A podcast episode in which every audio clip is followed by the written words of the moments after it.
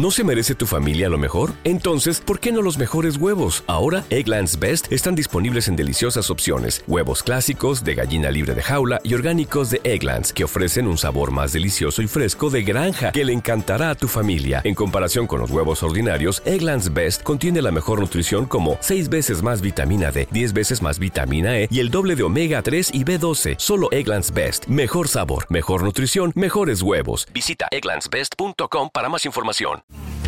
Un podcast para entender al mundo, entender situaciones y confrontar miedos. Aprendizajes únicos que te ayudan a despertar. Esto es Lespa Kraiker, coach ontológico profesional, pionero en el mundo del coaching formador y maestro de coaches. Hola, ¿cómo estás? Buen día. ¿Cómo te va? ¿Todo bien? Espero que estés arrancando bien. Mira, te cuento, te estoy invitando a un lugar. Este va a ser un espacio de podcast y este va a ser el primero. ¿De qué viene este espacio? Me lo propuso mi equipo, la gente que me ayuda a pensar contenidos, cosas para hacer, para regalar, para agregar valor. Vos sabés que si me conoces, mi propósito es apoyar a la gente y hago eso hace muchísimos años. Y quiero hacerlo cada vez de una forma más contundente, que te sirva para tu vida diaria. O sea que en este espacio de podcast, yo lo que te voy a proponer no es una cosa así eh, de, leer libros y reflexionar y, y delirar sobre la vida y filosofar para después darnos vuelta y que nuestra vida siga siendo la misma. Sino que te voy a proponer pensar algunos temas que yo los voy a elegir y los voy a apalancar desde algún libro. Pero no es una lectura de un libro, ni es un audiolibro. Es una idea grande de algún genio, que no soy yo, que pudo haberla escrito en un papel y fue múltiple vendedor y le llegó a mucha gente. Libros exitosos, por cierto. Y desde esas ideas poder, eh, ¿cómo decírtelo? Sincronizarlas con tu vida. Sincronizarlas con tu vida. Que esas ideas se sincronicen.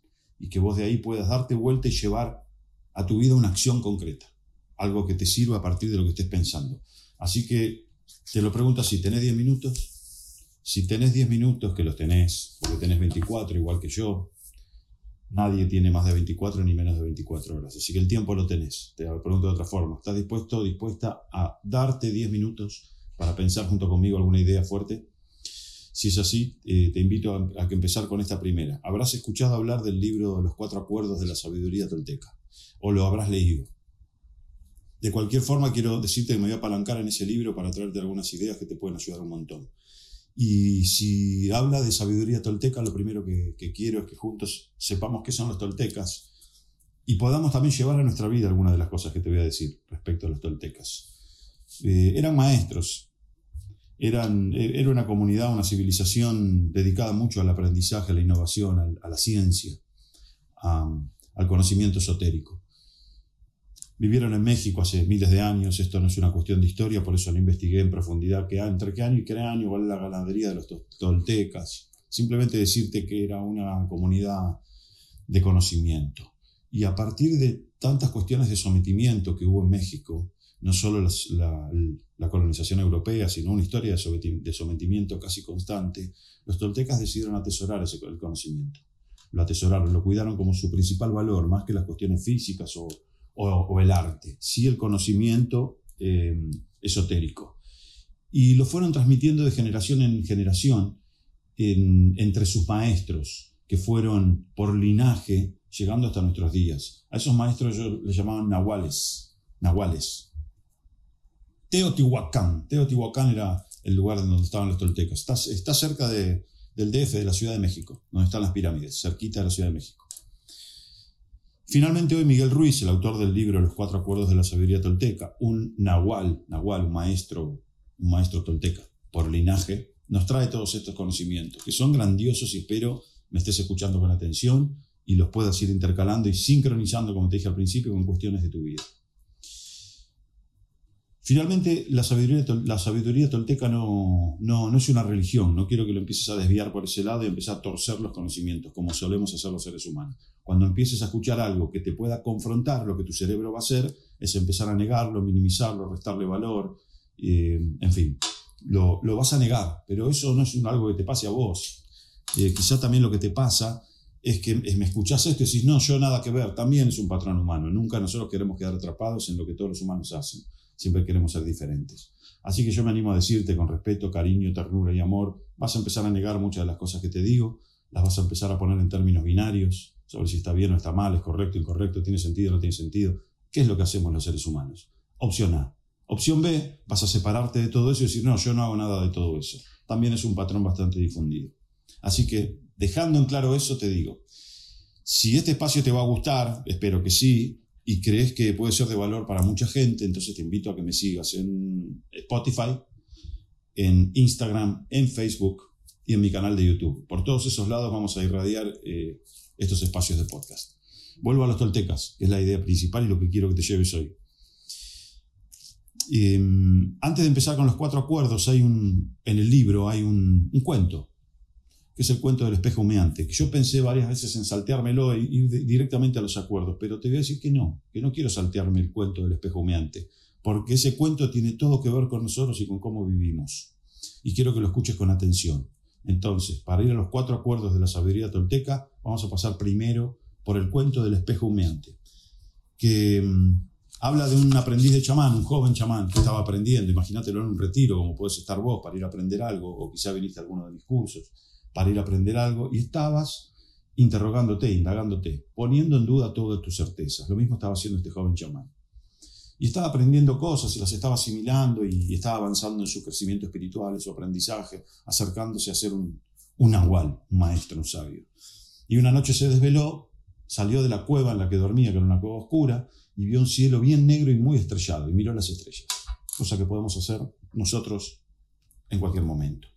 Y él entendió algo requirió seguramente un instante de, contemplación, porque como todo es lo simple lo que se comprende, y a partir de lo simple eso, eso puede tener un impacto fuerte en nuestra vida.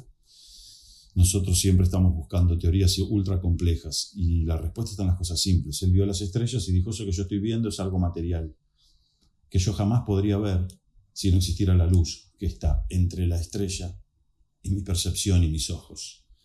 Entonces él le dio a la luz un estándar de, divino, un estándar divino. Él a la luz le dio como, como si la luz fuese Dios. O sea, todo lo que existe en el mundo puede ser percibido por vos a partir de que hay luz entre esa cosa y vos, entre la persona que vive con vos, tu trabajo, tu pasado, tu historia, porque esa luz finalmente es el espacio entre vos como observador, observadora, y esa cosa material o esa vivencia. Entonces finalmente él, empezó, él entendió que el verdadero poder está en la luz, no tanto en la cosa material. Es algo así como que el poder está en tu manera de observar las cosas, no en las cosas en sí. Las cosas son lo que son. El COVID-19 es lo que es. Está en vos resistirlo, aceptarlo, quedarte en el medio, tu pareja, tu futuro, tu pasado, tu historia. Son temas a los que vale la pena darle algún tipo de profundidad en algún momento o meterse en uno de cabeza. Pero yo ahora te estoy sobrevolando por lo general. No son las cosas ni las historias ni las personas. Sos vos y tu manera de observar. La luz, eso es lo divino, eso es lo que le da el poder. Entonces ahí te puedes empezar a hacer preguntas sobre cómo estás observando vos tu vida, incluso vos mismo, a, vos misma, a vos mismo. Y finalmente lo que este joven chamán em, concluyó es que esa mirada que él tenía de las estrellas era limpia, porque el universo había decidido que esa noche es una noche limpia. Pero cuando él miraba a otras personas, lo que había entre esa persona y él no era limpio. Había como una bruma que le impedía ver bien a esa, gente, verla limpia, una niebla. Y mm, entonces él ahí como que todo le calzó en su cabeza, hizo track track y traccionó y se conectaron las neuronas y decidió entenderlo de esta forma. Sos un espejo humeante. Sos un espejo humeante yo soy un espejo humeante. Sos un espejo humeante porque en vos se refleja lo que estás viendo de los demás, lo que estás viendo del mundo exterior, como en un espejo, pero humeante porque no podés reflejarlo limpiamente. Vos creés que lo reflejas limpiamente y por eso soberbiamente el ser humano sale a decir esto es así, esto es así, esto es así. Sin embargo, no es así porque hay niebla en el medio. La niebla son tus ideas, tus conceptos, tus conocimientos previos, tus certezas tu ego. Eso es la niebla, eso es la bruma. Finalmente lo que somos es un espejo que refleja con mucho humo entre las cosas y nosotros. Todo esto nosotros desde el coaching Yo que he pasado por el coaching, los que me conocen saben, soy coach ontológico profesional, tengo una escuela de coaching, he formado más de mil coaches. Y también los que me conocen más saben que he pasado por ahí. Cuando digo pasado es porque he seguido hacia otras áreas de dominio del ser humano y de conocimiento. Y entiendo el coaching como algo muy lindo, muy hermoso, muy fuerte, sin embargo, mejorable, como todo, porque la ciencia es evolución. Y desde el coaching hemos definido este proceso y lo llamábamos la teoría del observador. Si sos coach o estudiante de coaching, entendés de lo que te hablo. La teoría del observador. El observador, lo observado, el evento. En el medio, juicios, creencias, conceptualizaciones, paradigmas. ¿Ok? ¿Escuchaste hablar de todo eso? No te lo voy a profundizar ahora. Algún día, si querés, nos metemos de cabeza la teoría del observador.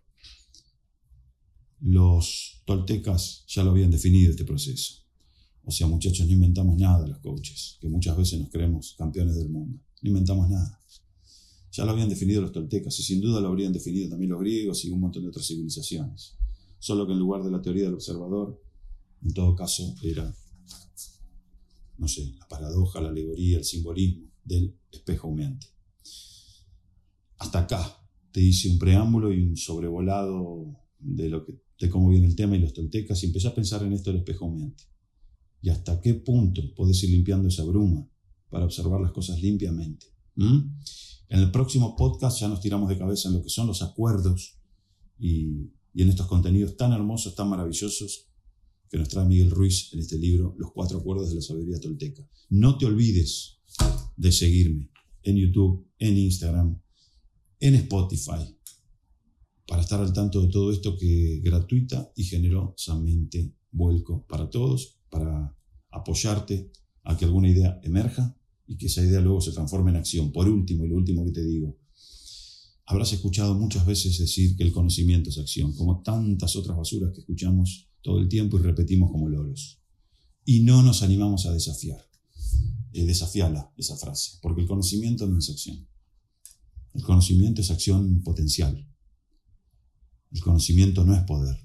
El conocimiento es poder potencial. Solo es acción y solo es poder cuando lo llevas a tu vida. Si no, queda en tu cabeza. Se transforma en lo que yo digo en francés, en un pedo mental que solamente te sirve a vos para tu ego y mirándote el espejo en el baño. ¿Ok? Así que vamos hacia la acción. En el próximo podcast nos tiramos de palomita los cuatro acuerdos de la sabiduría tolteca. Gracias por haberme escuchado y nos vemos contigo.